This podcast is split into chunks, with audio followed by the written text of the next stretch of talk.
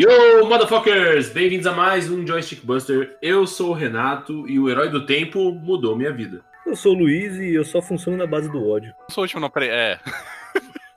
Calma aí, eu tô mal acostumado. Pessoal, aqui é o Tominhas e a minha inspiração é o Renatinho. Ai, que lindo. E essa foi a minha participação de hoje, só porque. foi o que eu pensei. Oiê, eu sou Elis e o segredo da minha vida eu vou revelar pra vocês hoje. Eu sou um bolinho de arroz. Oh, meu Deus! Caraca, tinha uma musiquinha infantil do Eu Sou um Bolinho de Arroz, não tinha? Mas é exatamente baseado em mim, meu bem. Temos pessoas mega famosas hoje. Oh yeah, baby. É isso aí, pessoal. Hoje nós vamos falar um pouquinho sobre coisas inspiradoras, coisas que nos ensinaram a ser indivíduos melhores, que nos deram lições ou nos motivaram a fazer coisas diferentes. Para trocar essa ideia hoje, a gente convidou a Elisa. É engraçado que eu ia, eu ia pedir para Elisa começar, mas acho que eu vou começar. Posso ser o boi de piranha, como sempre? À vontade. Por favor. Beleza. Por que, por que foi piranha? Pra explicar isso? Onde Você não é? sabia? Olha só que inusitado vai ser a gravação de hoje. Renato, Alt Tab. Olha só, eu nunca puxei um Alt Tab no meu podcast, velho. De nada, de nada, de nada. Caralho. Então, é, eu retiro minha pergunta, eu não quero mais saber. Não, porra. Não, mas então, boi de piranha é uma expressão na época dos tropeiros, né? Que eles tinham que mover grandes quantidades de cabeça de gado do sul ou aqui para Santos, ou para, sabe lá, Deus para onde eles iriam mover gado antigamente, eles tinham que fazer travessias em rios, às vezes, né? Óbvio que eu acho que isso não acontecia no pessoal, com o pessoal do sul. Acho que deveria acontecer mais pros lados do Nordeste, do Pantanal, onde tinha mais, mais rio e tal. Mais piranha? Exatamente. Tem uma coisa curiosa com as piranhas é que elas não são uns peixes tão agressivos como as pessoas pensam. Só que quando elas sentem um cheiro de sangue na água, elas começam um frenesi, começam a atacar. Um, um boi, dois, três bois que se percam no meio do caminho, não é uma perca tão grande pra rapaziada. O maior problema é se aquele gado que tá sendo tocado debande, né? Eles começam a correr que nem uns loucos. E quando umas piranhas estão atacando uma vaca, as outras vacas não vão ficar, ah, demorou, esse cara aí se ferrou. Não, vão sair correndo e eles vão perder o controle. Então, uma das técnicas que o pessoal das antigas fazia era eles levavam o boi pouco mais distante da onde a manada ia atravessar, eles machucavam o boi pro boi sangrar e tocavam o boi para dentro da água, né? Aí as piranhas iam lá e, e comiam aquele boi enquanto a- o resto do rebanho passava um pouco distante, né? Porque eles atraíam todas as piranhas daquele trecho do rio para aquele lado, enquanto o resto passava em segurança, né? Nossa, Renato, acho que tá meio errado essa história aí, porque não é mais barato pegar um bicho mais. Já um pedaço de carne mesmo, não precisa matar o. Eu até acredito que eles poderiam fazer isso com um pedaço de carne. Só que, dependendo do tamanho da travessia que eles fossem fazer, pode ser que chegava uma hora que eles iam falar assim: a gente vai dar uma carne nossa ou a gente vai jogar um boi velho. Eles escolheram um boi velho. Eu acho que poderia acontecer algumas vezes, mas eu acho que não era um. Mas a ideia desse termo vem dessa prática, tá ligado? É uma coisa que acontecia. Não é o ideal, mas acontece, tá ligado? Entendi. Mas seria então um bode expiatório, então. Mas Tominhas, faz sentido, porque você pensa bem, se você tivesse que sacrificar alguém assim, você tem que fazer alguma coisa, sacrificar alguém. Você não ia mandar o Bolsonaro primeiro? Tá certo. Faz sentido essa história assim. Que fala, ah, não tem, não tá acontecendo nada, não, não tem. Isso, vale a pena. Continua, vai pro Usa tema, máscara. Renatinho. Uma piranha. Coisa boa. Adeus que eu já vou me embora que Goiás tá me chamando.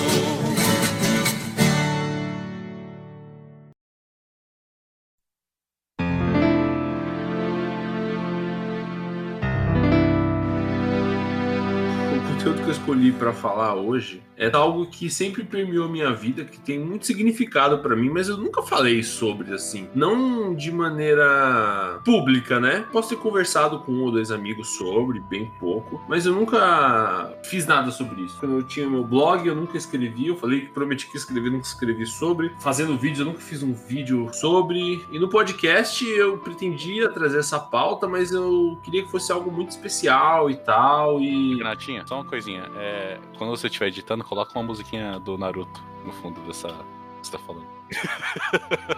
Eu vou pensar no seu caso. Coloca o lo-fi do Tim Maia. É algo muito especial pra mim, mas eu nunca tive coragem de falar muito sobre. Por medo de não ser suficiente, talvez medo de não atender minhas próprias expectativas a respeito do assunto, mas, cara, eu preciso quebrar essa maldição e falar de algo que eu amo de coração. Você tá falando de mim, né? Dos nudes que eu te mandei. Esse é um motivador bom, que isso aí, pra quem se matar depois de sair. Você olha e fala assim, ó, eu tenho, que sair dessa vida. Né? Não, não- não- não posso chegar nesse estado aqui. Vocês estão zaralhando o que eu tô falando, filho da puta. O assunto que eu queria falar, a coisa que me motiva é o jogo Legend of Zelda. Mas qual deles? Ou todos? Em especial, eu gostaria de falar do Ocarina of Time, que foi o primeiro Zelda que eu tive contato. Quando eu joguei o Ocarina of Time pela primeira vez, videogames pra mim eram uma distração, sabe? Eu ligava o joguinho e eu não me importava se aqueles personagens tinham história, o que acontecia, eu só jogava. Eu- até porque na minha infância, lá pros anos de 98, 96, que foi a época onde eu comecei a jogar videogames, eu não sabia ler direito ainda. Então, como muitos dos jogos não tinham narração, era tudo por leitura, ficava meio que, sabe, só apertando o botão pra ir, ir logo pra gameplay, não me importar com nada. Até que eu conheci Zelda. A primeira vez que eu joguei Zelda foi no Nintendo 64 dos meus primos. Eles deixaram eu jogar uma partidinha de Zelda, e mesmo sem saber inglês, mesmo sem saber ler, eu me cativei com aquele cenário. Uma das ferramentas que a Nintendo usa com alguns personagens dentro dos videogames, que era pra compensar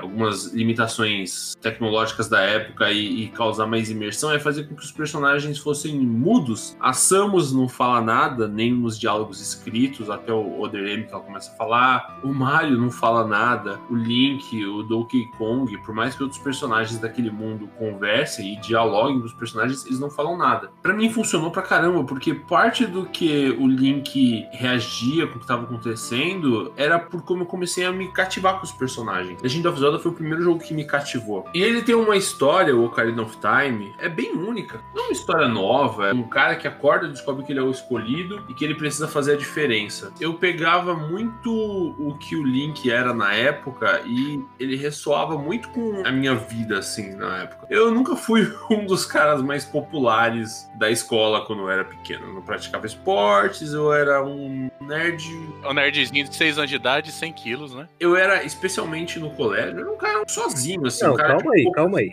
Calma aí que o Renato Filho tá criando uma imagem meio triste, assim, dele, no tempo de colégio. E eu conheci ele no tempo de colégio, né? E eu, eu tenho isso marcado na minha memória, assim, tá em HD até hoje. Não, não- é um trauma, meu. Não, é, não vou conseguir esquecer de tão cedo na minha vida.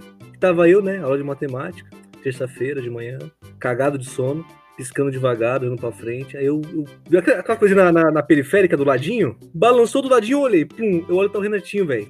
Cagado de barro até o pescoço. Correndo, que não é uma desgraça. Eu olhei assim e falei, mano, que porra é essa, velho? Sim, gente, banho de lama. Não, e passou o Renatinho e passou o Breno atrás, né? Cagado de lama também. Não, o Breno não participou do Dia da Lama, pô. Participou, participou, se tiver que limpar o banheiro, caralho. Eu acho que alguém jogou terra no Breno, mas ele não ficou empapuçado de lama. Quem correu comigo com lama até a sobrancelha foi o Harry. Deve ter confundido, um gordinho. Mas é que eu tava do Renato sem camiseta, foi muito grande, muito forte. É que você tá pensando no Renato mais velho, né? É, o Renato mais novo, ainda mais na época que eu estudava no Morumbiçu, tinha uma vida ruim, sabe? Mas eu não era, tava falando de ser um cara popular, eu era um cara mais isolado. Ah, mas que as crianças também, é, elas não têm habilidade ainda de se socializar, né? Até hoje a gente não tem, caralho. Isso é bom e isso é ruim, né? De certo modo, por mais que eu não tivesse totalmente integrado com os meus amigos daquela época, eu também não era rechaçado por eles, sabe? Não, não tinha um bullying violento em cima de mim. Eu tinha até alguns bons amigos, por exemplo, o Felipe Cozinha era um, talvez o, o maior expoente dessa época, que, que foi um grande amigo meu. Foi o único amigo dessa época que, tipo, eu fui na casa dele tal, a gente trocava ideia. O Harry não era tão amigo meu nessa época, mas depois ele virou. Quer dizer, o Harry é bem depois da época que eu comecei a jogar Zelda, né? Mas, pra mim, os temas que Ocarina of Time trata são temas que ressoaram muito com a minha vida, sabe? Naquela época. Porque o Link, ele é um, um garoto de, tipo, 8 anos de idade, 6 anos, ele é bem novinho no Ocarina of Time. Ele não é o cara mais popular, ele é o cara meio isolado, que sofre um pouco na mão de algumas crianças da, da, da Vila dos Coquires. E, de repente, ele tem uma grande, um grande objetivo imposto a ele, sabe? Cara, você é o herói do tempo. Tá vendo essa pica monumental que vai acontecer no mundo? Você é o cara que tem que resolver. E contra tudo e contra todos, ele parte nessa missão e enfrenta diversos desafios e encontra, óbvio, que assim, isso é a minha interpretação de criança sobre o tema, né? Você pode falar que não tem nada disso dentro do Ocarina of Time, mas pra mim naquela época tinha. Então o Link encontra coragem pra enfrentar grandes desafios na tenra idade e mesmo assim ele fracassa. E quando ele fracassa, ele acaba tendo. Ele tem um skip de time, né? O Link cresce para poder enfrentar o Ganon no futuro. Mesmo assim, mesmo ele tendo que crescer abruptamente, porque apesar de terem se passado 8 anos, né? Que ele tem 16, 17 anos no- na segunda parte do Ocarina, mesmo ele crescendo, ele ainda era uma criança, sabe? Ele era uma pessoa que ficou congelada no tempo. Ele deitou com 8 anos e acordou com 16. Meus pais se separaram quando eu tinha mais ou menos essa idade. Eu era bem novo quando meus pais se separaram. Tinha uns 8 anos, né? Foi alguns anos depois eu conhecer Zelda pela primeira vez e foi numa época onde eu já lia um pouquinho melhor, onde eu já procurava entender algumas palavras de inglês e estava começando a entender algumas coisas da história, até porque, inclusive, eu acessava muito o site zelda.com.br para pegar informações e saber a história. E quando meus pais se separaram, Zelda ganhou um, um outro significado para mim, né? Porque era o garoto de 8 anos que teve que, sabe, ter posturas adultas e lidar com situações que ele não estava preparado ainda, que ele foi jogado, saca? Então Zelda foi muito importante pra mim nesse aspecto. Zelda Ocarina of Time é meu jogo favorito, cara. Se eu tivesse que escolher um jogo pra ir pra uma ilha deserta e poder levar, acho que eu levaria o Ocarina of Time, porque eu não queria jogar ele pra sempre, mas acho que nos piores momentos assim pra mim, eu iria rejogar o Ocarina of Time e ter todo aquele universo maravilhoso e sentir essas sensações que me deram força. O Link enfrentar os chefões, enfrentar os dungeons, lutar por Hiruli, lutar por uma causa que ele nunca se alistou, mas que foi Tá destinado aquilo, né? Exatamente. Ter essa causa que ele foi destinado e ele enfrentar tudo isso significou muito pra mim quando eu precisava de força pra enfrentar os meus desafios pessoais. Então, Zelda é a franquia de videogames que mais significou algo na minha vida. Talvez a mídia que mais significou alguma coisa pra mim. O Ocarina of Time, principalmente, mas todos os Zeldas, ele tem essa questão de ser um jogo simples, né? Uma história simples, só que muito bem escrita, né? Que tem todos os detalhes ali, tem várias coisas, você consegue viajar, pô, adoidado. Eu acho que foi inclusive um dos primeiros jogos, assim, sandbox, feitos dessa maneira, né? Assim, soltava no mundo, você fazia o que você queria, né? Você podia ficar lá pescando, ou você podia ir lá salvar o mundo. E assim, é, eu acredito, assim, que quem tenha jogado Ocarina of Time, né? Ele acaba, se não se tornar o jogo favorito da pessoa, entrando pelo menos no top 10 da pessoa. No meu caso, com certeza entrou, cara. E até hoje, assim. Mano, assim, você chega no final, assim, que toca aquela música, assim, dá até um apertão no coração, cara, até hoje. Os Sage se reunindo na fogueira, Sim, ele- eles olhando o pessoal festejando, né, assim, de longe. as frases que o Chique fala quando ele te ensina as músicas, as aventuras que o Link. Depois que você termina algumas quests no jogo, né? Vai ter algumas. como se fossem umas transições, como se fossem umas cutscenes, assim, que, cara. Ai, dá até uma emoção de pensar. Pior é que sempre que o John fala de Zelda, eu comento em seguida assim, puta, velho, eu nunca joguei, eu, mano, vou jogar essa porra. Que dá vontade quando o John fala mesmo. Eu vou jogar, eu me perco duas vezes no mapa e largo. eu não tenho capacidade. de- o déficit de atenção, né? Puta, velho. Já foi umas quatro Pensa num cara empenhado, né? Exatamente. Nossa, o cara se empenha assim ferozmente pra zerar o jogo. É, é tanto empenho assim, né, que voa uma mosca do lado, eu falo, nossa, uma mosca, e fica olhando a mosca e Sabe, sabe essa liberdade, essa liberdade que o John ele, ele elogiou de você pode ficar pescando, fazendo uns bagulho? Então, pra mim isso é uma maldição, porque se eu posso fazer outra coisa, eu vou fazer até eu cansar, tá ligado? Eu demoro pra caralho pra fazer os negócios. Mas é o mal de todo gamer, a procrastinação da side quest, né, velho? Não tem como. Ô Liz, qual desses você já zerou? Que eu sei que você tem todos aí do, do 64. Puta, eu tava muito torcendo pra você não perguntar isso. Cara, nossa, É de que a minha motivação é deixar as pessoas desconfortáveis. Não, de todas as perguntas do mundo, perguntou, tipo, mano. Mas você não zerou nenhum? Não, eu, na verdade, acho que eu nem sei se eu joguei Zelda efetivamente alguma vez. Isso é porque antes quem tinha videogame era meu primo e meu irmão. E aí eles jogavam, não é multiplayer, né? Tipo, uma pessoa vai guiando o Link por todas as situações e o resto é espectador, não, não tem o que fazer. E eu amava ficar vendo eles jogarem porque era o mais próximo que eu podia chegar do Zelda. Eu não entendia nada de inglês, eu não entendia os botões direito, eu era muito pequena, mas eu gostava de ver e, tipo, óbvio que eu amava aquele cavalo, né? A Epona. Renatinho, pega a sua gaita aí e toca a música de Epona pra chamar ela. Nossa, imagina, mano! Ai, que delícia. Peraí. Eu não sei se eu Você tem uma gaita real? tenho. É sério? O Renatinho ele foi, ele foi preso em 2004. Foi solto recentemente. Deixa eu ver se eu Não consigo. Eu, eu acho, eu acho que o som não pega, Renato. Acho que o som não grava aqui. Certeza que não, não grava? É, porque você Tenta, toca de vez pô. em quando. Ah, É, Se der errado, der errado, eu respondo. Eu falo. Eu vou trazer o microfone pra perto, peraí. Traz. Cuidado que vai aparecer um cavalo do nada no seu É. quarto aí chutando Vai. tudo. Nossa, Cuidado delícia, adoro. Cavalo. Vocês não conseguiram ouvir nada, né? Eu só um. Peraí, peraí, vou tirar a espuma do microfone. Eita, agora. Ó, ó, ó por que, que tem que baixar o volume. Ué, não tocou nada. Falha. Falha épica, eu tô tocando tô saindo. tipo, Grava, grava depois se tocando, e aí você Boa. tira o áudio e coloca. É, é vai ser Então, assim então vamos reagir e falar, nossa, que legal. Meu lá. Deus, Renato, meu, mas esse impressionante. Eu- Muito bom, Renato, muito. Olha, Eu senti a égua aqui comigo. Uma vez, cavalo, cara. No, no, no, no programa de Beastars, eu tentei fazer isso, deu errado, e eu deixei a gente falando, combinando antes. Eu vou fazer a mesma coisa nesse. Renatinho, deu pra Pode sentir fazer. o gosto do cavalo. Eu tô aqui, olha, com a boca cheia de pelo. Olha, eu diria que foi animal. Caralho, eu vou quitar aqui rapidão.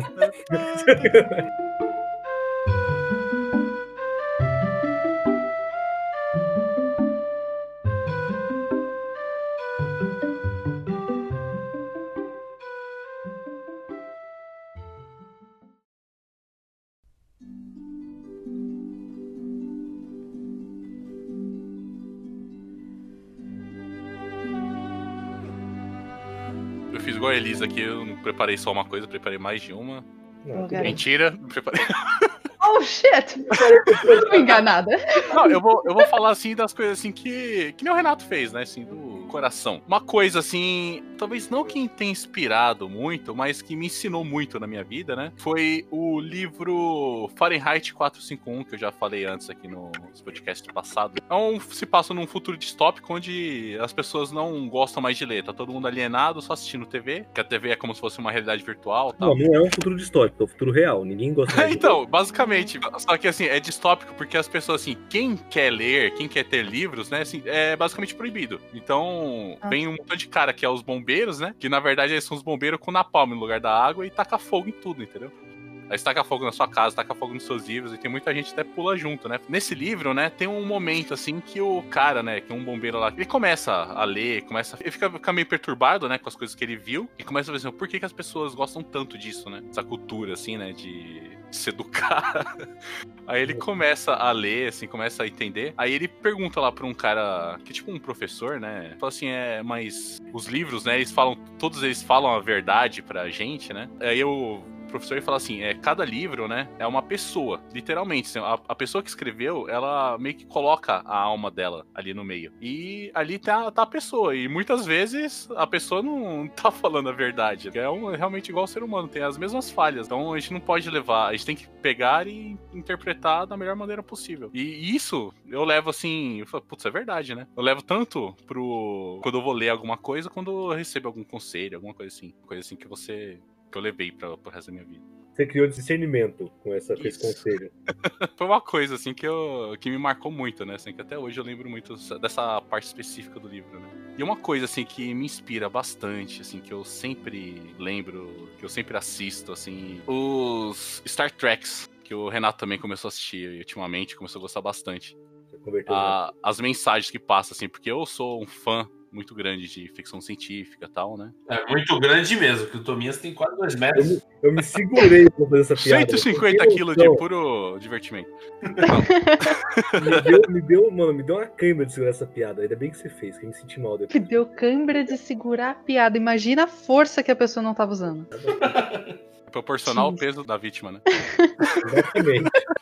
o Star Trek, né, diferente de outras mídias falando sobre futuro e tal, eles pintam assim, um futuro perigoso tal, porque ele tem a exploração do, do universo inteiro, do universo não, da galáxia inteira tal. Só que eles mostram a humanidade, assim, na melhor maneira possível que a humanidade conseguiria alcançar, entendeu? Não acredito que seja de uma maneira, assim, impossível, né? Mas, assim, todas as histórias, o jeito que eles solucionam problemas deles, É engraçado porque eu assisti Star Trek quando eu era mais novo, o clássico. Eu achava legalzinho, mas por um entretenimento barato, né? Porque quando eu assisti Star Trek eu, eu tinha lá na casa meus 11, 12 anos e, e, sabe, já tinha coisas melhores já do que o primeiro Star Trek. o primeiro Star Trek dos anos 60, né? Então, Então tinha algumas coisas de ação que eu não achava legal, apesar de ser um pouco tosco, eu achava divertido. E cativado pelo Tominhas, eu dei chance pro nova geração. Que também já é velha, né? Que é de 1984 começou. Só que com os temas, as coisas assim, muito mais modernas, né? As discussões filosóficas. Não só muito mais modernas, como acho que são atemporais. Assim, às vezes eu fico pensando, porque o meu pai, por exemplo, ele gosta muito de coisas filosóficas, discussões. Meu pai é um fã de filmes do Steven Seagal, sabe? E não que não tenha o seu valor, tem, é um entretenimento barato e tal, mas meu pai gosta de coisas assim que sejam mais reais, que tenham discussões é, mais pé no chão. As discussões que o Star Trek traz, o Nova Geração em especial, às vezes são mega teóricas, mega filosóficas, como o episódio que é o, o peso de um homem, acho que é, é Sim. esse o nome, onde eles estão julgando se o comandante Data ele é um objeto ou um ser humano, ele é um androide, né? É um androide, só que tem consciência, né? Exatamente, que ele é uma mente diferente, positrônica, que ninguém consegue reproduzir, ele tem consciência, apesar de ser uma máquina, né? E, cara, assim, assustadoramente esse episódio está se tornando cada vez mais plausível de acontecer na vida real, com a evolução das inteligências artificiais e, e todas as outras aspectos da vida moderna que a galera contemplava muito distante assim, muito irreal naquela época. Essas questões filosóficas que o Star Trek Nova Geração traz, por mais que não possam interessar para pessoas que tenham ideias mais mundanas e também por mais que não tenham aplicabilidade na nossa vida real de uma maneira, sabe, concreta. Em que situação você ia utilizar esse episódio, por exemplo, para resolver uma situação na sua vida real, sabe, sobre o julgamento de um androide? Ou um episódio onde o Picard ele vive uma vida inteira de uma civilização que queria não queria desaparecer. Isso não tem uma aplicabilidade material, mas ele te dá um engrandecimento para você pesar suas decisões, para você tentar questionar, ir além, sabe? Ser uma pessoa que, que confia nos outros, que acredita nos outros. E o Picard, inclusive, como muito diferente do que é o Kirk, o Picard ele, ele tem um senso ético muito incrível. E esses questionamentos filosóficos que a série traz, eles vão te engrandecer, eles vão te dar gotículas, sabe? Gotículas de coisas e, e tudo isso vai se juntando e te faz uma pessoa mais esclarecida para muitas coisas. Cada personagem você consegue aprender muito com eles, né? O que eu gosto muito, assim, no, no- na questão do Picard, né? Do capitão, é que ele é realmente um líder. O, o jeito que ele trata, o jeito que ele resolve os problemas, que ele encara os problemas, né? Desde um- uma crise, né? Que é a,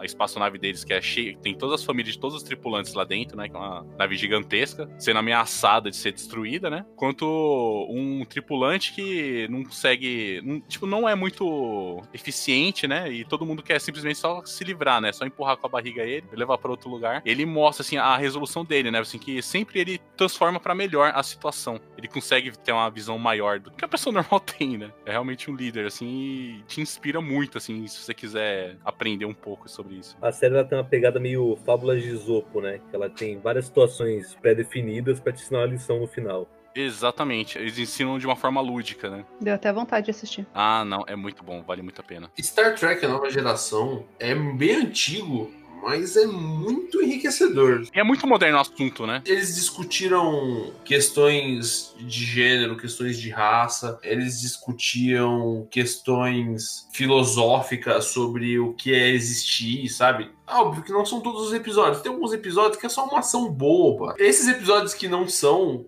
e são maioria na realidade, fazem tudo valer a pena. Se você não gosta de ficção científica, assim, se não hardcore ficção científica. Você vai ver um episódio onde tem uma discussão X que você vai falar, caralho, eu nunca pensei por esse ponto de vista. Por ter essa liberdade de ter um universo inteiro para se explorar, eles podem trabalhar possibilidades infinitas. Então você vai chegar num mundo onde todo mundo é perfeito, só que esse mundo tem falhas. Você vai chegar num mundo onde as pessoas não têm gênero pré-definido. Então, como que se trabalha o amor nesse mundo?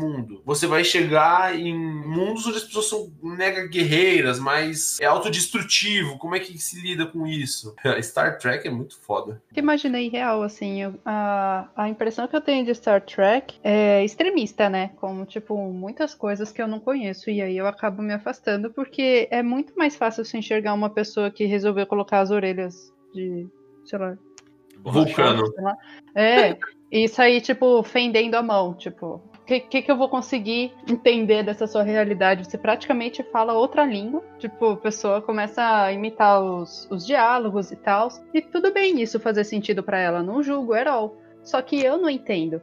né? Fica realmente, tipo, ela no universo dela e muita gente que eu conheço pessoalmente, assim, não consegue explicar pra mim, que tô fora desse universo, por que esse universo é tão impressionante. Sem usar as próprias falas do universo, digamos assim, né? Usando as minhas palavras, traduzindo pra minha língua, o que, que tudo aquilo quer dizer, né? E claro que, que também aparece muito mais meme, zoeira e tal, de coisas tipo besterol e não sei o que. Então a chance de eu entender o que vocês estão me falando hoje, vocês viram, para mim foi tipo o momento revelação aqui. Nunca, nunca imaginei que Star Trek fosse, tipo, animal desse jeito, sério. É uma coisa que eu gosto muito de Star Trek, assim, porque ele é realmente datado, já tem mais de 30 anos, acho que quase 40 já.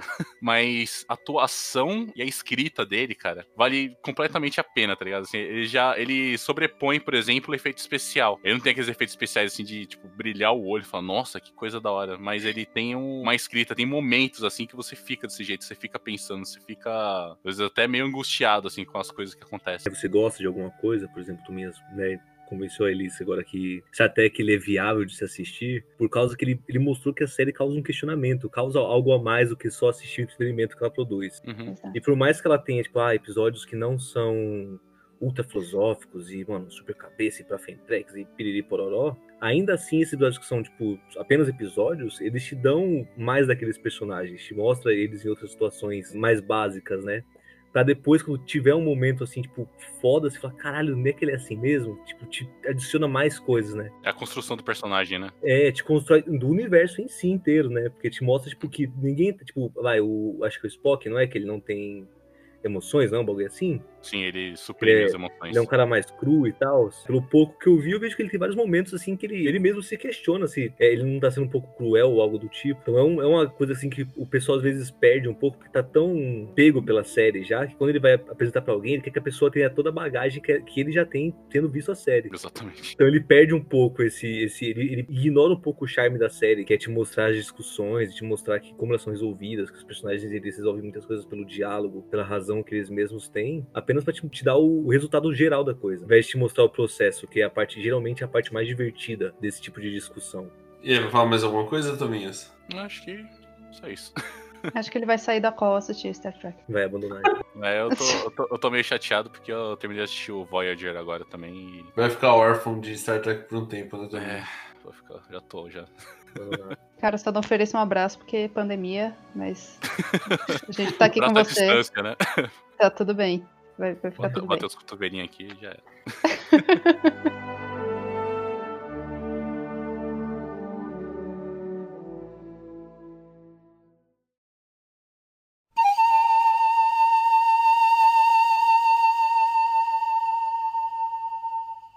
E aí, quem que é o próximo na nossa rodinha do Alcoólicos Anônimos aqui? Misericórdia, pera. Faz dois dias que não me embriago, calma também. Bom dia, meu nome é Luiz e eu estou sem tomar cerveja já fazem oito horas. Caralho, velho, isso é um recorde. Cerveja, agora o resto. Muito bem observado. No começo da pandemia eu tava passando álcool em gel na mão lambendo por ele dar um tchan, tá ligado? Saudade Nossa! do. Estado decadente que eu sou. Eu queria falar de, de duas obras, depois eu falo da outra, né? Porque dá pra juntas as duas coisas que são motivos diferentes. Mas uma delas é o, o mangá Vagabond, que eu acho que eu já comentei aqui até. Que conta a história do Miyamoto Musashi. Que é, mano, é um bagulho genial, velho. É um bagulho foda pra caralho. O maluco ele parou de fazer porque ele foi fazer outro mangá de basquete. Eu quero. Meu sonho é ir no Japão dar uma surra nesse arrombado, velho. A maior motivação que eu tenho dessa desgraça é isso. Vai com a boquinha, né, pra dar na cara dele. Se isso te consola, Luiz, Slandunk talvez seja o maior clássico de, de esportes de mangá que Eu existe. sei disso, isso não me consola, porque eu sei que ele não vai parar nunca de fazer essa porra até acabar. Eu vou ter que esperar mais. Isso não me consola, velho. Eu sei que ele é um cara Ele genial. pode ter feito os dois, né, cara? Poderia, só que, mano, sei lá, velho. Ele é, um- mano, ele é um maluco genial, velho. Desenvolve muito bem a história. Ele pegou a, a história do Miyamoto Musashi, que é um, é um samurai que ele é praticamente lendário no Japão, né? Não, não se sabe se ele realmente existiu ou não. Mas pela lenda já, já vale, né? Sim, pela lenda e pelos ensinamentos que ele traz, né? Já Uhum. vale muito a pena, ainda mais pela parte de toda a cultura, né? Que ele traz junto com as histórias, que se manteve ali salva por causa das histórias e tudo mais. Uhum. Mas esse mangá ele tem uma pegada, velho, que ele, ele te apresenta um personagem, tipo, completamente cru, completamente ignorante, aquele básico de mangá japonês, que é ser um personagem principal que das duas uma. Ele é um cara puta fraco e bobão, que não leva nada a sério, ou ele é um cara puta foda, não sei o que, e Vagabundo não, ele apresentou um cara que ele era, mano, puta ignorante, puta seco, cru, tá ligado? Devido à criação traumática que ele teve, né, no caso, ele era um cara super áspero com as pessoas, ele não conseguia confiar em praticamente ninguém, só confiava em um amigo dele praticamente e em uma amiga, ainda assim acaba dando vários problemas nessas, nessas relações. E esse mangá ele vai escalando de uma maneira porque ele foca muito no Musashi, no, a princípio, e no e o Monge Takuan. Nossa, é um nome É, curto. curto, pra você pegar os nomes, geralmente é gigante, várias. Com 30k e 3y, esse é tranquilo. E o, o monge, a primeira coisa que ele explica, que ele ensina pro Musashi, que foi um bagulho que eu olhei, eu falei, mano, que, que, que brisa foda, velho. Que bagulho da hora, tá ligado? Que o, o Musashi ele tá no impasse contra um, um outro guerreiro jovem, né? Um, um monge jovem, que ele é um gênio, né? Ele é falado como um gênio. Ele já tinha é, tido um impasse antes contra esse mesmo monge e ele perdeu, né? Ele, ele foi é, engolido pela, pela aura do monge, né? Pela, pela força de vontade, todo aquele espírito de guerreiro do monge. É porque eles não tinham nem lutado, né? Assim, só na. Não, só no olhar ele já foi, mano, amassado. Tem essa, né? De a pessoa, tipo, ela não tem que ser forte pra assustar. Ela, ela tem uma aura, ela emana uma aura, energia, né? O- Uhum. É como se o espírito dos guerreiros fosse palpável no, no mangá. E no segundo impasse contra esse monge, que ele tá ali, né? Depois de ter perdido, de ter pensado um pouco, e o Takuan fica brigando com ele porque ele tem que se acalmar, ele tem que pensar mais, ele tem que olhar as coisas de outra maneira. O Takuan ele fala uma frase que mano, que é- eu achei maravilhosa, mas é ele fala pra ele que se você se concentrar numa única folha, você nunca vai ver a grandiosidade da árvore. E se você se concentrar numa única árvore, você nunca vai, vai ver tipo a grandiosidade da floresta e se, se você ficar tipo, se focando muito, se prendendo muito numa coisa pequena, você vai perder um, um todo, todo um, um conjunto de coisas que é tipo, que vai além, entendeu? E ele explica isso pro Musashi no momento, né, quase que antes da luta, e o Musashi dá aquela mastigada nessa frase e ele não entende. E na hora que ele entende, que ele compreende, tipo, que ele não pode ficar se prendendo a algo pequeno só porque ele acha que é importante, o monge ele recua no, no momento da luta, do, do impasse, né? E o Takuan ele repara nisso, ele, né, ele percebeu que o- o- os motivos da, da- daquela luta não acontecer e do monge ter perdido a luta antes mesmo de algum deles dar um golpe. E ele pensa, poxa, o, o Musashi ele, ele evoluiu, né? Ele cresceu agora. Nesse momento ele é um novo homem. Só que o, o Musashi, mesmo entendendo o conselho, ele não absorveu aquilo. Ele entendeu naquele momento, só que ele não pegou aquilo pro, pro cerne dele. Então em seguida ele regrediu. Então é mais uma coisa que eu achei, tipo, porra, foda. Não adianta nada você ensinar algo pra alguém que se ela não levar a sério, se ela não, não tomar isso como um, um valor pra ela, não vai ser uma coisa que vai, tipo, realmente mudar a pessoa. Pode na hora funcionar, mas depois não vai, vai se perder. E, esse mangá inteiro tem essas pegadas assim. Tipo, ele tem, por exemplo, o último arco que ele que escreveram dele, né? Que foi dele após a batalha de Sekigahara, eu acho. Sekigahara não foi, no começo? Então, no começo ele vai no dojo e no final, depois, na último arco que foi escrito, no penúltimo arco que foi escrito, ele volta lá e o, o dojo quer se vingar dele, se eu não me engano. É de um dojo que queria se vingar dele. O local eu posso estar enganado, não sou muito bom com nomes nessa finura de detalhes. Mas ele, ele tem um, um impasse lá contra os. Acho que são 75 samurais, né, do, do dojo. Então, uma ideia muito boa que ele fala que ele não pode se focar em, em ter uma batalha de, contra 75, de um contra 75. Tem que se focar em ter 75 batalhas de um contra um. Que isso também é uma coisa que eu falei, mano, perfeito, tá ligado? Você tipo, tem um, um problema muito grande, vai diluindo ele, você vai, né, é, quebrando em pequenos pedaços e tudo mais. É um bagulho foda, velho. Que, que eu ainda sinto muita raiva daquele puto ter largado, porque eu voltei, eu voltei a praticar desenho, por exemplo, porque eu li aquele mangá. Porque eu acho a arte daquilo lá maravilhoso, que é uma arte que eu falo, mano, olha que, que bagulho puta, único, tá ligado? Tem, é, é- é- tem uma personalidade muito foda no desenho, no traço daquele filho da mãe.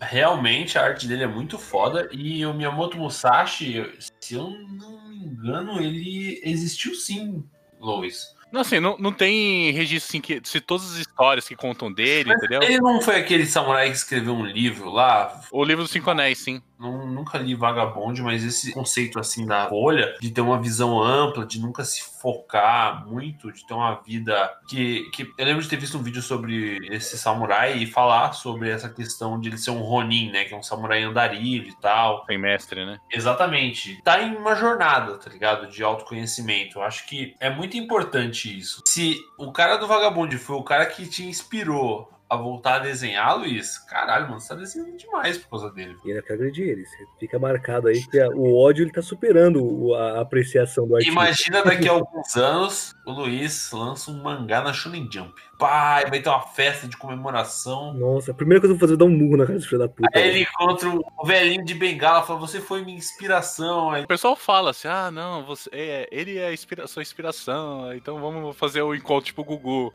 japonês trazendo o Gugu japonês!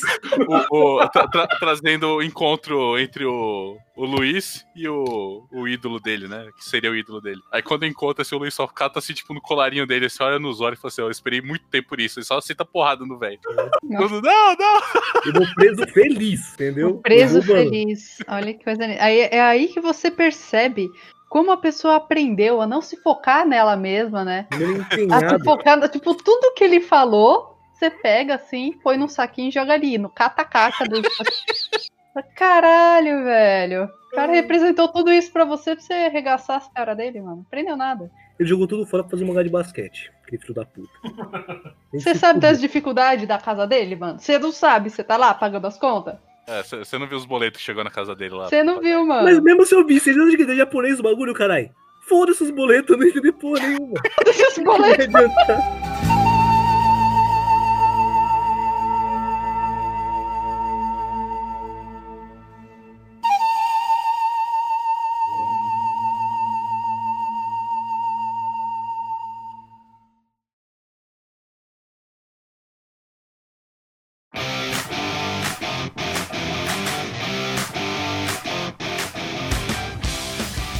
Mangá, né, que eu, posso falar dessas desgraças, que é o Beck, que é aquele história do Koyuki, né, que é um garoto normal, que ele, ele começa se julgando uma pessoa super sem graça, porque ele não faz nada diferente, ele apenas né, vive os dias dele um atrás um, um seguido do outro pro colégio e sem fazer nada além disso. Não tem muitos amigos e não tem nada que interesse, que ele seja interessado assim, que motive ele, né, a fazer algo diferente. E ele encontra o, o Ray, o Ray Minami, que estava procurando o cachorro dele. E ele salvou o cachorro do, do Ray de algumas crianças queriam bater nele, por ser um cachorro muito feio. E ele é desenhado mesmo, todo bagunçadinho, com a- o corpo de dálmata, a cara de, de outro cachorro. E Mas ainda bem que você não é de verdade, né? Porque, tipo assim, se fosse gente feia e apanhasse na rua só por ser feio, né? eu tava Tava fudido. eu fudido. tava- Agora eu, eu preciso sair só agora na quarentena, que usa máscara, né? Aí eu tava livre. Mas As eu já tava ideias, A máscara, óculos e touca, né? Ninguém te vê. Isso, Eu sei que nem um ninja na rua. Isso é maravilhoso. O Ray ele cria meio que um, não, uma amizade ali com o Koyuki. Eles vão conversando e tudo mais e se conhecendo. E o, o Ray fala assim: Ah, sabe tocar violão? Sabe, né, gosta de música e toca uma música pro, pro Koyuki. E o Koyuki fica maravilhado. Porque ele fala: Caralho, que da hora. que Ele fala, que, mano, que foda isso. Eu quero saber. O Ray empresta um violão pro e Koyuki apre- começa a aprender a tocar violão, né? E, e mostra toda a saga dele, né? Aprendendo primeiro e se, e se empenhando pra poder participar da banda, se dando bem com o pessoal da banda, né? Conhecendo as pessoas que ele não tinha muitos amigos e agora ele tem. Ele tem um pessoal ali que ele se identifica, ele tem um grupo, né? Ele se encaixa num lugar. No começo do, do mangá, da história, eu, caralho, eu quero um violão agora, né? Caralho, que da hora, que bagulho foda, né? Que interação bacana que ele tem com o pessoal. Porque ele, é- ele é muito gostoso, ele no começo muito, muito bom, assim. E conforme vai passando o mangá e o, você vê a ambição do Ray pra conseguir que a banda vá pra frente, você vê que muitas vezes na vontade dele de ser famoso, de ser grandioso e de né, conquistar um grande público, às vezes ele meio que se atropela, ele arruma problema com gente que ele não devia arrumar, ele faz acordo com o pessoal meio errado, começa a banda ou adiciona integrantes que não são pessoas confiáveis, ele vai num- num- meio que buscando, não um atalho, mas ele vai buscando fazer como todo mundo faz assim, meio que ah, tem que ter um acordo com um cara com muito dinheiro. Ele, ele fala assim, tá bom, esse é, o, esse é o caminho então, tem que fazer isso pra dar certo. E meio que não, às vezes deu certo outra pessoa porque ah, deu sorte de já conhecer a pessoa antes, a pessoa confiável e tudo mais. Não é qualquer pessoa com dinheiro que vai ser é, amigável à sua ideia, à sua vontade. né? E ele vai meio que estropelando, ele vai meio que né, se afogando nas próprias ambições. E o Koyuki ele vai muito calmo, ele vai muito tranquilo nessa história porque oferecem pra ele assim, é, contatos pra ele ser cantor solo, ele não quer, porque ele quer manter os amigos dele. Oferece um monte de coisa assim pra, tipo, ele ganhar sozinho o reconhecimento. E ele se recusa, porque ele fala assim: não, eu comecei isso com esse pessoal, vou manter com esse pessoal, entendeu? Não tem essa de, ah, não, porque eu, eu, eu tô aqui porque eu quero ganhar um troco. Não, ele tá ali porque ele quer ficar com o pessoal dele. Ele contou o lugar dele, o lugar dele é ali. E ele não vai se vender, abandonar o lugar dele por causa de dinheiro. Ele vai se manter no lugar dele. Ele se sente confortável, se sente acolhido. E isso é um bagulho muito legal, assim, de você pegar numa, numa história que, ah, por mais que seja, não, porque isso aí não, não existe, existe, porra. Não é só porque as, hoje em dia muito mais as pessoas gananciosas, todo mundo tem que ser assim, tá ligado? Todo mundo tem que ter essa visão que se só é feliz com dinheiro ou algo do tipo. É, não é porque o Fred Mercury fez que todo mundo tem que fazer, né? Exato. Com certeza. Até porque ele, com aquele bigodão bonito, ele podia também, tem liberdade e se arrependeu ferozmente depois.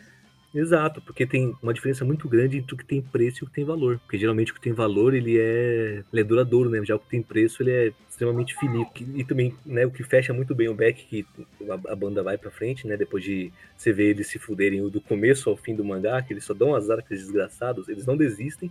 Que essa parte foda, assim, que eles, eles vão teimando no bagulho de uma maneira, você fala assim, mano, é isso aí, tem que teimar mesmo essa porra. E dá tudo certo, perfeito. E tem um personagem que ele entra como, como vilão, né? Ele é mestiço de japonês com estadunidense. Então ele é um, um negão que vive de óculos. Ele tira óculos e tem um olho puxado, tá ligado? Só tem ele, ele puxado da porra do mangá inteiro. E ele meio que dá uma condensada nessa parte de, de encontrar o seu lugar, né? De, de ser acolhido por um grupo. Que ele fala que quando ele tava no Japão, ele era sofria preconceito. E nos Estados Unidos também, porque ele não, ele não pertencia a nenhum dos dois lugares. Ele não era nem japonês e nem americano. E quando você vê o porquê que o Beck, o cachorro que se chama Beck, dá o um nome ao, ao mangá existe, foi porque o lugar dele era com um grupo de cães virados que ele tinha encontrado. Que aí era né, um de cada raça, todos diferentinhos, e numa briga de gangue, eu acho, eu, eu, teve algum conflito que os cães, eles, né, começa a parte fantasiosa do mangá, no final, tá ok, e os cães são mortos, né, nessa, nesse conflito, e ele leva num, num veterinário maluco e ele fala assim, ah, eu consigo montar dois cachorros com esses três aqui fudidos que você tem. E aí ele tem tipo, consegue. Tem dois cachorros que ele tem todas as raças, eles são né, misturados de forma agressiva, todas as raças, eles são jogados feios, né? Estranhos e horrorosos. E eles não têm lugares. Ele fala assim: eles são como eu. Quem olha para eles só vê que eles são estranhos, são diferentes tudo mais. Mas quando você conhece melhor, eles são. Eles, eles podem ser gentis, podem ser agradáveis. Ele aplica muito bem a parte do, ter o seu lugar ali, a sua parte confortável no mundo. E, esse não me traz raiva, não. Gosto pra caralho.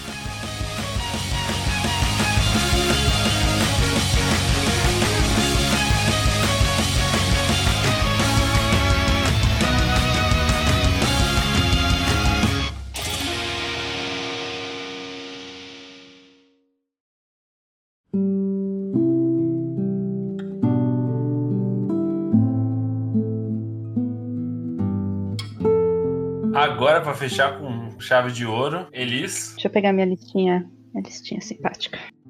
Eu sou viciada, compulsiva por Naruto. Tipo, mano, sem brincadeira, seria um dos únicos animes, se não o único, que eu real tatuaria sem pestanejar. Nossa, eu me identifico uns 900% com ele, mais ou menos assim. Uma porcentagem bem baixa. Acho que todos vocês já viram Naruto? Com certeza. Opa. Parece, parece um pré-requisito? Ótimo, gosto assim. gosto, gosto de pessoas que assistem Naruto, eu me dou bem com elas. Mas assim, o Naruto em si, não só o anime, mas o personagem, eu venero, sem zoeira. Porque ele consegue colocar na cabeça de uma tal forma e com, com um carinho tamanho, assim, que ele nem tinha de onde tirar. Vamos combinar? Que não, não tinha um ambiente agradável onde ele pudesse pensar: nossa, se o mundo inteiro fosse agradável como esse ambiente é, ia ser tão legal. Não existia esse ambiente. Em lugar nenhum. Talvez só onde ele comesse lamen, né? Com o professor dele lá, né? Mesmo assim, é tipo uma coisa é você encontrar alguém que se fudeu muito parecido com você, e outro é você realmente chegar num lugar e falar: caralho, eu queria que tivesse mais lugares assim, sabe? Queria que, tipo, mais pessoas passassem por isso. E ele só consegue dar amor, entende? Ele só consegue dar isso. Mesmo quando ele tá muito puto, ele nem consegue ser tão puto assim. É assim, porque o Naruto, ele pode ser duro às vezes. É. Eu não lembro o resto. Glória a Jesus. Obrigada, Pai, por este momento de amnésia que nosso coleguinha acabou de ter. Obrigada. O colesterol tampou, né, a sinapse. Continua. Impressionante. Mas eu, eu sou muito apaixonada pela visão que ele tem das coisas, das pessoas. Ele não desiste, e não só pelo modo ninja, né? Mas ele não desiste das pessoas. Tipo, Gara pode achar que é um imprestável, inútil e sei lá, que ninguém gosta dele, nunca vai gostar, ele só quer matar as pessoas e foda-se. Ele fala: Não, mano, você não vai, você não é assim.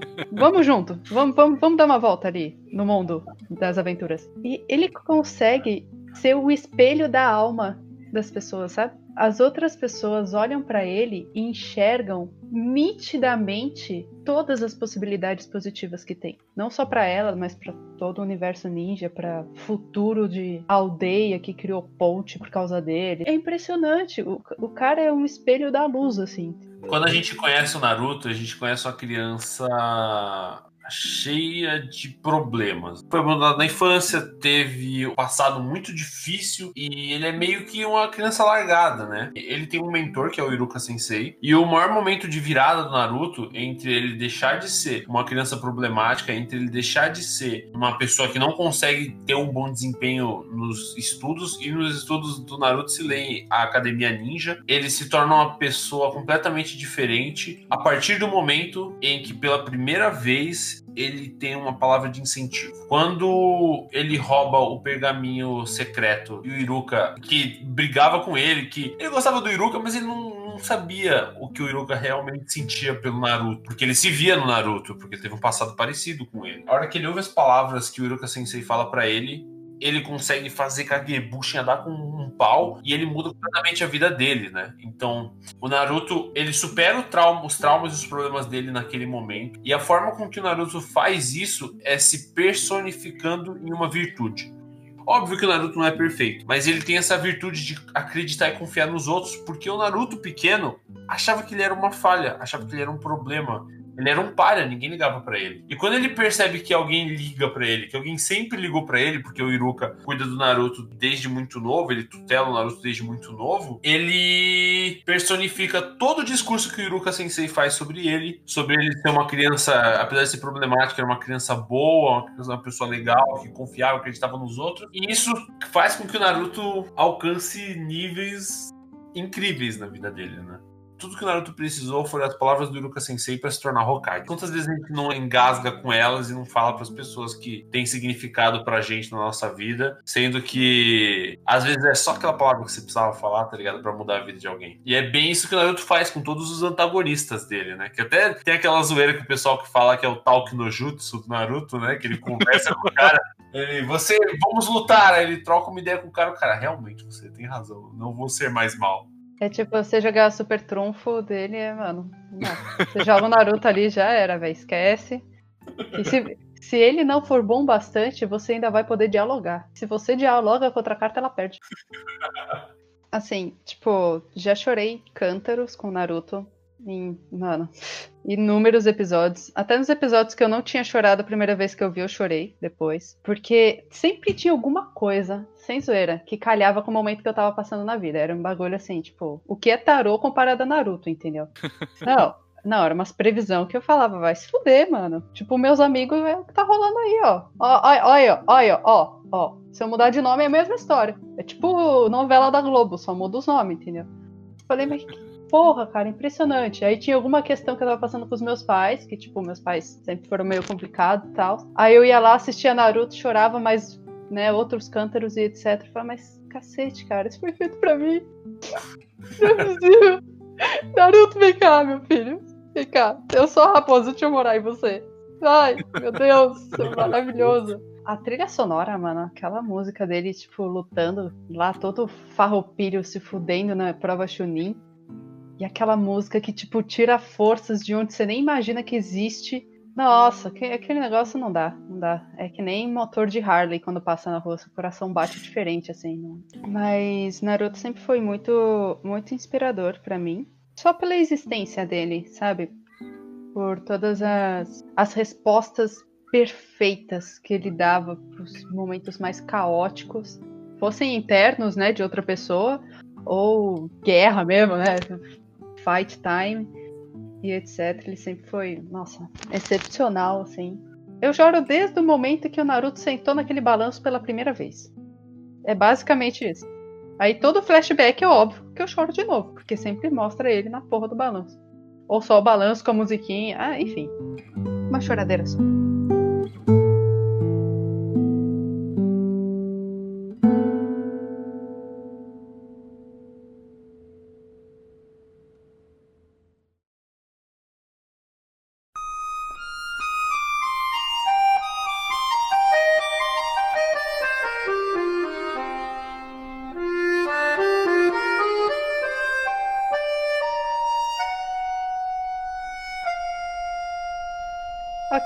Passar sorrateiramente por um livro que eu fui obrigada a ler quando eu era pequena. Fui obrigada a ler, levei dois anos pra ler o livro. Eu não é exagero, sério. Foram dois anos. Porque eu não queria terminar de ler. Que era Poliana. Poliana, não sei se vocês conhecem, na verdade é bem mais focado para público feminino e tal, porque é a história de uma menina. Na verdade, a minha paixão por Naruto tem muito a ver com ela, porque ela é muito Naruto. Ela ficou órfã, foi morar com uma tia viúva, não sei se era viúva ou se era solteirona, mas assim, muito amargurada, muito sem alegria e tal, que mandou a menina pro sótão. Tipo, tinha uma puta mansão de vários quartos, não sei o que, e fez a menina morar no sótão. Um bagulho mó, tipo, ratos, assim, bem zoado, bem zoado. O Harry Potter, né? É que... Não. É, porque vamos combinar que a família dos tios do Harry tinham, não tinham tantos quartos, assim. É a gata borralheira. Enfim, Poliana é Poliana, porra. Para de querer comparar. Vocês nem obrigada. sabem a história, mano. Não, mas eu quero, eu quero ter uma base, é parecido, não falando o que é. Ó, eu sou o rei de fazer isso. Mas quando eu conheço a parada, vocês já leram Poliana, porra? Não. Então pronto, vocês estão falando. Eu tô pedindo, eu tô pedindo um comparativo, me ter uma base do que que é, caralho. Ela falou Naruto. Mas ela vai virar Hokage depois? Eu ia perguntar isso, tava me segurando. Ela vai ficar paraplégica, serve? Não, não. Então é Vai, caralho. vai, trouxa, fica aí zoando minha história, é mó difícil bagulho, tá é ligado? o Gai. Não, mas é verdade, ela é atropelada no segundo livro. Mas depois ela recupera e volta a andar, tá tudo bem. Aí, aí, ó o spoiler aí, ó. É, porque eu acho que eu, eu, eu acho que eu choquei ele, tadinho, ele ficou até quieto, ó. Olha isso, ele ficou quieto real. Que tem, não, não quero participar tem! que tem! Chutei o cara, já era. Não, mas enfim, a Poliana, ela sempre enxerga o universo, o, o lado bom das coisas. Não importa, não importa real, não importa mesmo. Não é que tipo, ah, às vezes ela fica triste. Não, não tem brecha, entendeu? Então sempre tem um lado positivo das coisas. Ah, mas hoje tá chovendo. Não, mas você viu o arco-íris que apareceu depois? Não, mas que não sei o que. Não, mas você viu não sei o que, não sei o que lá? E ela vai disseminando isso na casa, ela vai disseminando isso pelos lugares que ela passa na rua. Ela acho que leva geleia pra uma senhorinha que mora sozinha e tal. E aí ela começa a abrir as janelas e coloca, tipo, uns pedaços de vidro colorido pra luz refletir, ficar, tipo, tudo colorido dentro, sabe? Ela tem toda essa, essa pegada de É o Good Vibes, né? nossa, impressionante. Inclusive, quando ela é atropelada, ela vai e acha, tipo, coisas boas. Mas assim, não é um coisas boas, tipo, nossa, menina, você é idiota, sabe? Tipo, você não tá vendo que a situação tá difícil. Não é que ela não enxerga que a situação tá difícil, mas ela não quer se apegar àquela dificuldade, entende? Ela escolhe ir pelo outro caminho. Ela escolhe, tipo, rumar para que aquilo se resolva, para que aquilo fique bem, não só com ela, mas com as outras pessoas. Então, nossa, ela é, é muito foda. Eu tenho que ler de novo, tá aí na lista. Ah, e aí uma expressão, inclusive, talvez o pessoal que for ouvir a gente conheça, que é você enxergar o mundo como poliana, né? Então, tipo, óculos cor-de-rosa, né? O pessoal brinca, tipo, ah, você vê o mundo de- com óculos cor-de-rosa, você acha que é tudo lindo, que é tudo bonito, não sei o quê. Sério que essa expressão veio da Poliana? Ó, eu não sei se veio, veio, mas que atrelam muito. Às vezes, tipo, ah, você é muito poliana, você vê com óculos cor-de-rosa. Ou inverte a frase. Aí eu não sei, não lembro se ela usava um óculos cor-de-rosa agora, não vou lembrar. Então é, é exatamente essa ideia de, tipo, não é que você ignora e apaga o lado ruim da vida. Pelo contrário, é por você saber que ele existe que você olha por outro lado né? Aquela famosa, ah, o que seria da luz se não tivesse sombra, o que seria do branco se não tivesse preto, e etc, sabe, os extremos. Você precisa ter equilíbrio na vida, né? Exato. E uma escolha, tipo, é muito questão de escolha real, sabe? Ela, puta, ela também tinha tudo pra ser uma sofrida, amargurada, que nem a tia escrota dela, que inclusive depois, claro que vira uma pessoa ótima. Tinha tudo pra ficar, tipo, deprimida, pra ser mó vândala, sair, tipo, destruindo tudo na força do ódio. E ela escolhe não. Entendeu? Ela escolhe olhar diferente, ela escolhe ouvir o que a tia dela fala, dela, dos pais dela, ouvir as coisas ruins ao redor e filtrar. Ela escolhe isso, entendeu? Claro que tem gente que tem muito mais facilidade disso ao nascer e outras pessoas nem tanto. Mas a partir do momento que você cria consciência dessas possibilidades e você escolhe uma delas, nossa, aí você zerou a vida, mano. Você é louco. Não é só acreditar em dias melhores, é, é acreditar no, no bom, no bem que existe, sabe? Em, em qualquer lugar, de qualquer pessoa, em qualquer situação.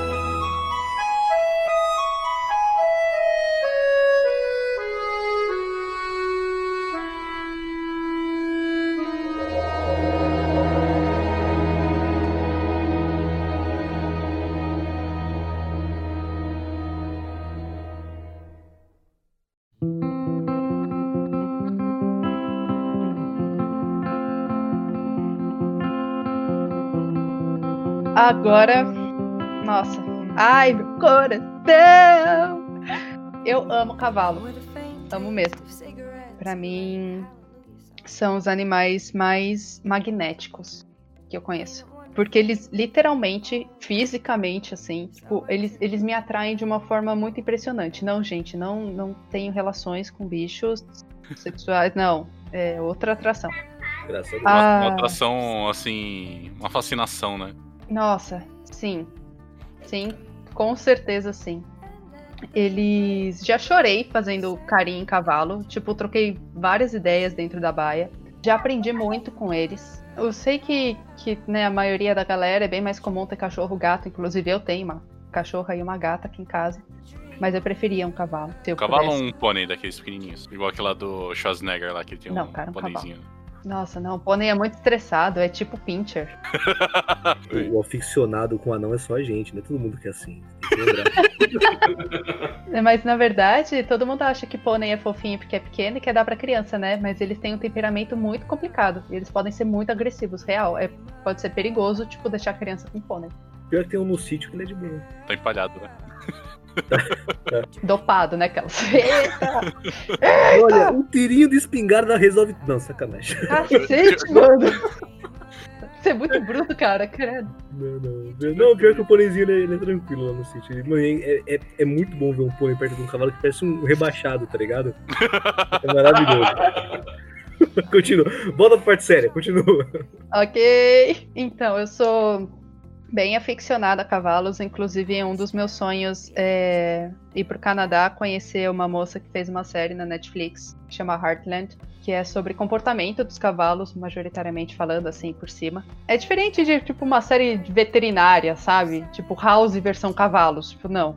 É mais tratar traumas, tratar mudanças de comportamento, percepção. Mais psicológico, né, no caso assim. Exatamente. E eu me apaixonei muito, muito, muito. Inclusive, voltei a andar a cavalo por conta dessa série. Eu amava desde pequena, falava com meus pais para eles me darem um cavalo, mas, né, como vocês podem ver, eu não tenho um cavalo até hoje. Tá tudo bem. Repito para mim até acreditar, entendeu? Então, vou repetir. Não foi só Hollywood, assim, ela não só encenou o papel, sabe? Ela realmente, tipo, tem uma ligação muito forte com os cavalos e trabalha muito isso. Mas o filme que nossa, acho que esse é o filme de cavalo que mais dilacerou meu coração de formas positivas. Esse daqui é uma história impossível. Tem na Netflix, pelo menos tinha. E vou dar um apanhado geral e vou ter que dar spoiler porque não dá, não tem como. A história é uma mulher casada com filhos que acaba sendo naquela época, não sei em que ano certinho que se passa, mas é a famosa dona de casa e tal, os maridos que saem trabalhar, ela tem que ficar em casa cuidando dos filhos, cuidando do marido, etc. E o pai dela, que tinha um puta gigante, com os cavalos fudidos, conhecidos por, por serem, tipo, muito bons em corrida, eles eram né, treinados, focados nisso. o pai dela falece. E, e ele deixa em testamento. é, e divide uma. Duas, né? Divide entre ela e o irmão. Só que ela fica com as decisões sobre os cavalos. E o irmão fica com, tipo, administrativos, whatever, assim. Porque o pai sabia que ela tinha o feeling que precisava para fazer o que precisasse, que depois geraria dinheiro. Ou, sabe, tipo, ia garantir qualquer coisa que fosse necessária, porque ela enxergava o que tinha que ser feito com os cavalos, pelos cavalos. Eu não sei se foi claro, acho que nada, né? Sim, foi bem claro. Tipo assim, meio que o pai dela, assim, criando os dois filhos, viu qual do- dos dois que era o que ia realmente herdar. Tinha, tinha herdado a, a noção dele, né? Ela ficou com a parte, entre aspas, das emoções, porque o irmão não, não concordava com o que ela queria fazer. Ela precisava escolher meio que qual potro ia ficar com ela, do, do cruzamento de uns cavalos lá que, tipo, meio que tinha pedigree, entre aspas. Ah, o pai é campeão não sei das quantas, a mãe é campeã de mais não sei o quê, e, tipo, vamos ver o que, que vai sair do potro, entendeu? E aí ela apostou no feeling dela, e também tinha consultor lá que ela entrou em contato porque ela queria o, o potro para fazer um treinamento específico, porque ela tinha certeza, certeza de que ele ia ser tipo muito pica das galáxias das corridas, mesmo que demorasse um pouco todas as empreitadas em cima daquele potro iriam garantir o dinheiro que precisava para manter o lugar e também pagar dívidas. Acho que o pai dela tinha também, que já estava muito velhinho, assim, não estava administrando tão bem as coisas. É basicamente isso. E o irmão, tipo, não, sua louca, não sei o que, você vai falir a família inteira, porque de onde a gente vai tirar dinheiro para pagar essas coisas, não sei o que. Ela, não, meu, confia, confia, tipo, vai dar certo, vai dar certo. Não, confia, confia. Todo mundo, tipo, descendo o cacete nela. Ela se mudou, né? Saiu, sei lá, tipo, da cidade, foi morar lá no lugar para acompanhar o treinamento, para pôr a mão na obra, para ir atrás de, tipo, patrocínio, qualquer coisa. Meu, ela virou o mundo, assim. Então, além de ser uma puta mulher forte pra caralho, de ter enfrentado, inclusive, o próprio marido, que ele falava, e aí, quando que você vai voltar para casa? Ela, quando, quando eu resolver isso aqui, entendeu? Uhum. E os filhos apoiaram, tipo, teve toda uma, uma desconstrução e reconstrução de apoio dentro da própria família dela sobre isso. Começaram antes criticando, né? E depois foram entendendo, percebendo o tamanho que estava ficando aquilo, tudo que ela tinha conquistado, todo o apoio.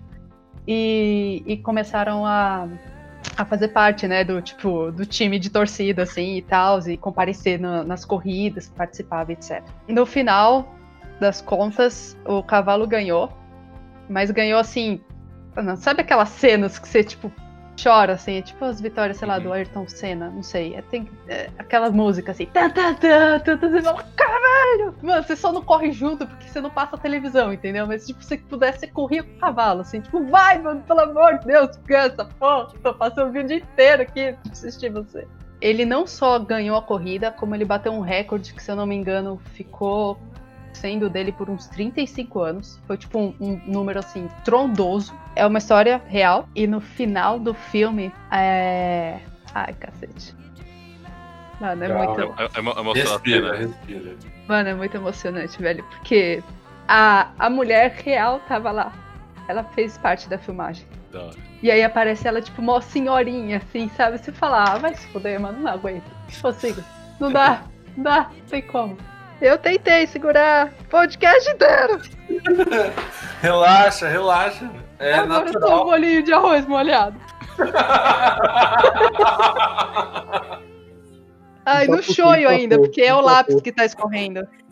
Empapou o arroz. Acabou. Ai, vocês. É, enfim. E, então, tipo, não sei se vocês perceberam, assim, minhas referências, é uns bagulho meio, tipo, não desistir, né? Naruto, Poliana e. E o secretariado. É.